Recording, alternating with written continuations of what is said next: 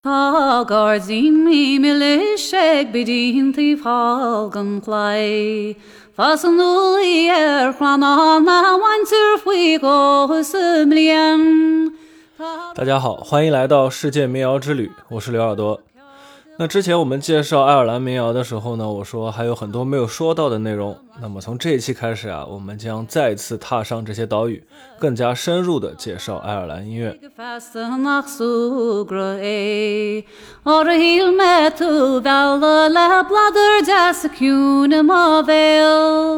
在爱尔兰呢，有一种古老的音乐形式叫做 Sheenos，这个名称的语言是用的爱尔兰的盖尔语，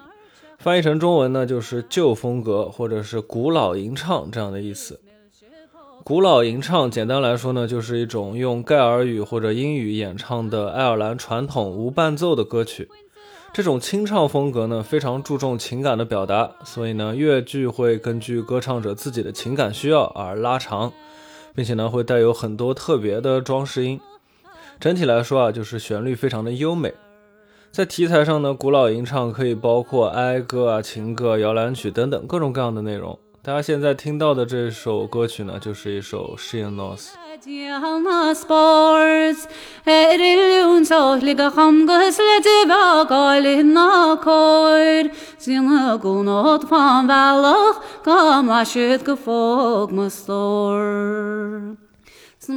从形式上来说呢，古老吟唱啊，它最明显的特点大家应该也听出来了，就是不用任何乐器去伴奏，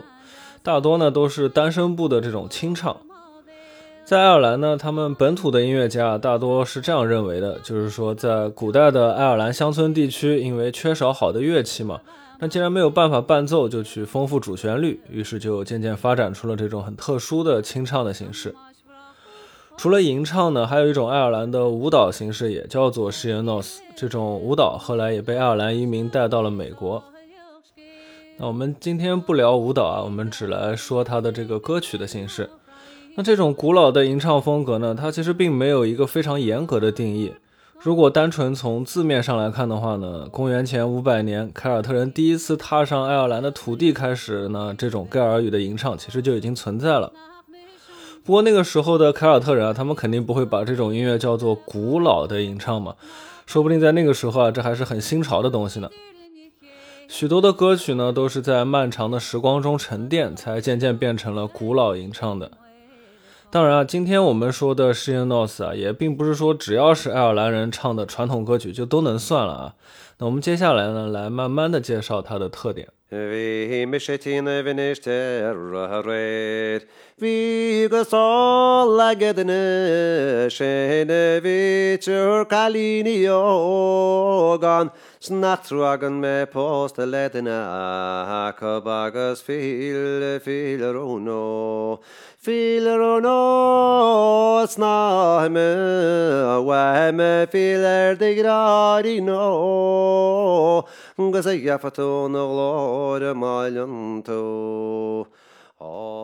我们第一个要说的古老吟唱的特点呢，就是它的歌词会使用盖尔语。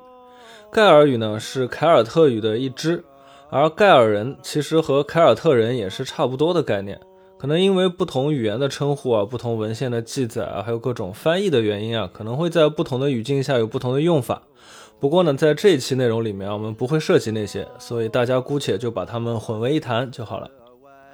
按道理来说啊，古老吟唱嘛，都应该用盖尔语来演唱，不然的话它就不够古老嘛。但是呢，由于现在使用盖尔语的人少之又少，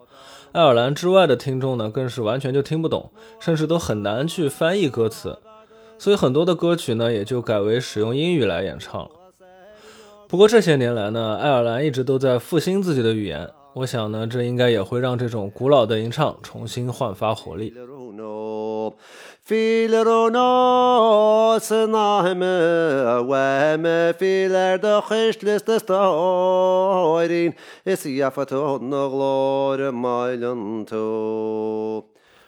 盖尔语诗歌的特点呢，就是句子比较长，这也就导致了古老吟唱的每个乐句啊，都会有很多拍子和重音。这个呢，在一方面呢，就方便了歌者在一个乐句中给旋律加入更加丰富的变化、装饰音这些；另一方面呢，也导致这些曲调就很难被精确的记忆。再加上过去这些歌曲呢都是口耳相传的，所以说啊，不同的歌者表演同一首歌的时候呢，就会根据自己的理解表现出很不同的色彩。即便是同一个歌手演唱同一首歌，那他在每次演唱的时候啊，也会随着当下情绪的不同，而给歌曲带来不同的变化。另外呢，还是由于句子长啊，人们有的时候呢不会等到每一句的末尾，而是呢在句子中间啊就会插入几个押韵的词，那这也会让一些这样的歌曲听起来更加的灵动或者是幽默。关于歌词的内容啊，其中有很多呢都有关于人们生活中的一些事件。大体上来说，会有季节性的歌曲啊、祝酒歌啊、挽歌啊、劳动歌曲等等。其中呢，有很多是与具体故事有关系的。不过呢，事情的经过啊，往往都是默认大家都知道的，或者说呢，演唱者也会在唱歌之前和观众说明。所以说，歌词并不会很完整的这样去叙事。除此之外啊，它也会受到一些其他民族的影响。在十二世纪，昂格鲁诺曼人，也就是英国和法国人啊，他们征服了苏格兰和爱尔兰的部分地区。从公元一千两百年到一千六百年之间呢，苏格兰是有很多地方都被深度诺曼化了，而爱尔兰呢也受到了一些影响。那当时的法国相送啊，其实就是法国民歌嘛，它的很多歌词呢就会被直接从法语翻译成爱尔兰语，而当时的爱尔兰歌曲呢，有时候也会模仿法国歌曲的主题曲进行创作。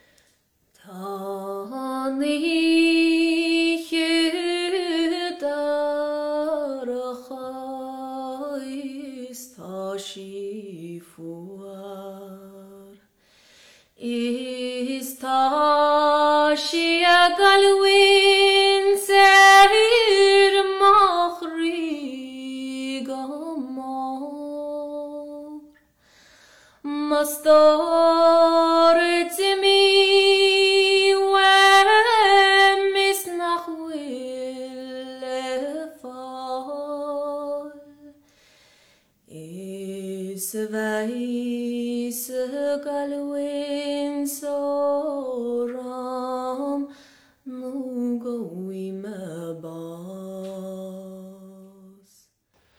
接下来我们来看一看旋律方面，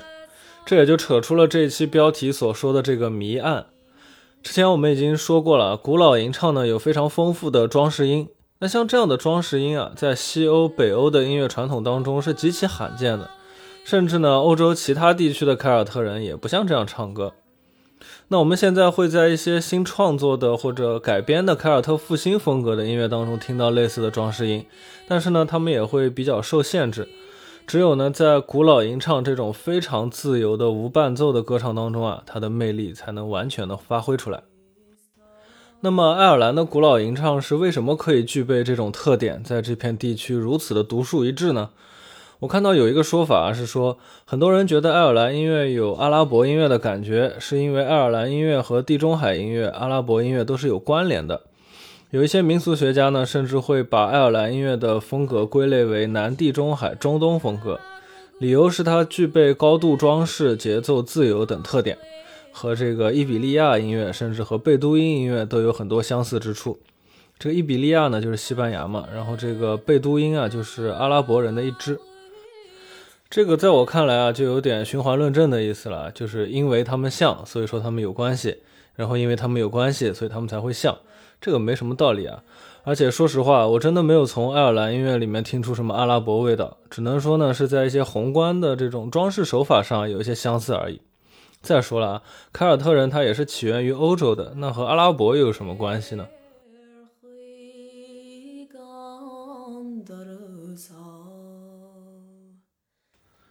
那既然在文化上面啊说不清楚，那我就想找找基因学上有没有什么证据啊。这一找啊，就颠覆了我之前很多固有的看法。首先呢，既然凯尔特人以及之后入侵爱尔兰的各个民族啊都没有东方或者南方的血统，那么呢，在那之前的原住民是什么民族呢？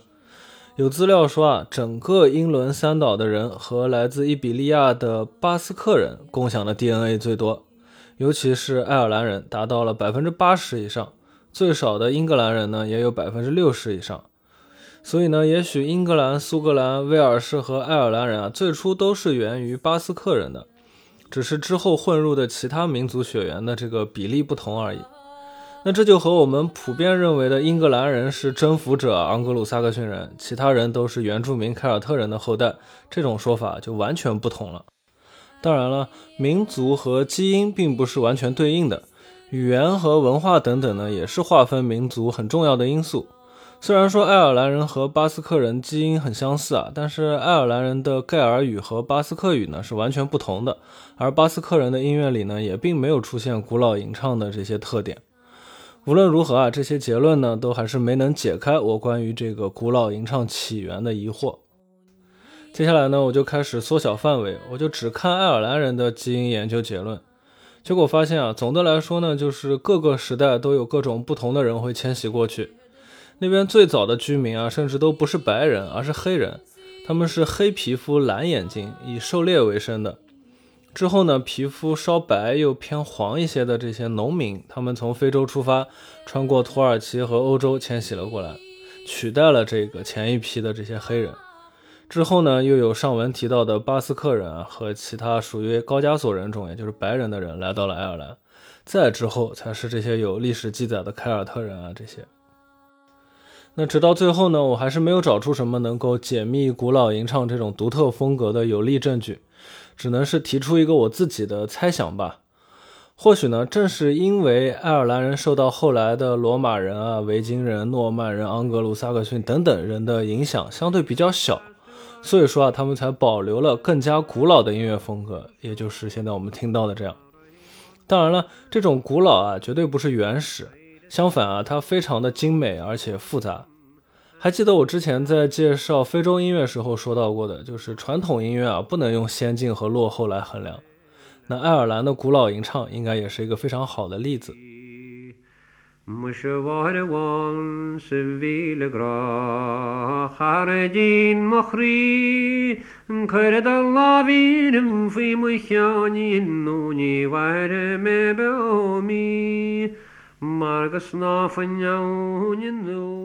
虽然说呢没有完全解谜啊，但是在查资料的过程当中呢，我刷新了自己的知识储备，还是很有收获的。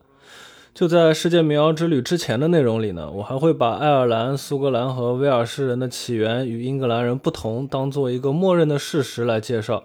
没想到现在这个结论呢就已经站不住脚了。所以呢，追求真知真的是一个永无止境的事情。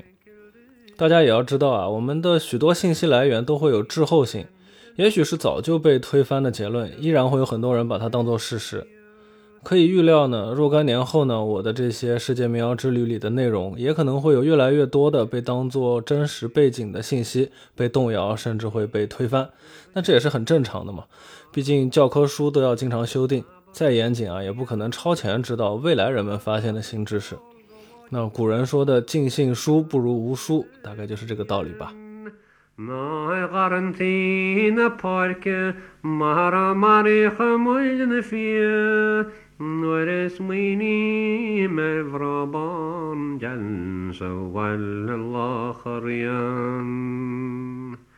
最后，感谢大家收听今天的节目。那这一期更新的时间呢，也是大年初四啊，所以我在这里给大家拜个年。那如果大家喜欢我的节目，欢迎点赞转发。然后大家有什么想说的，都欢迎在评论区留言与我互动。如果大家感兴趣呢，也可以在各个音乐平台搜索“刘耳朵”，找到我自己创作的歌曲和纯音乐的作品。最后，在这一首古老的吟唱当中结束今天的节目。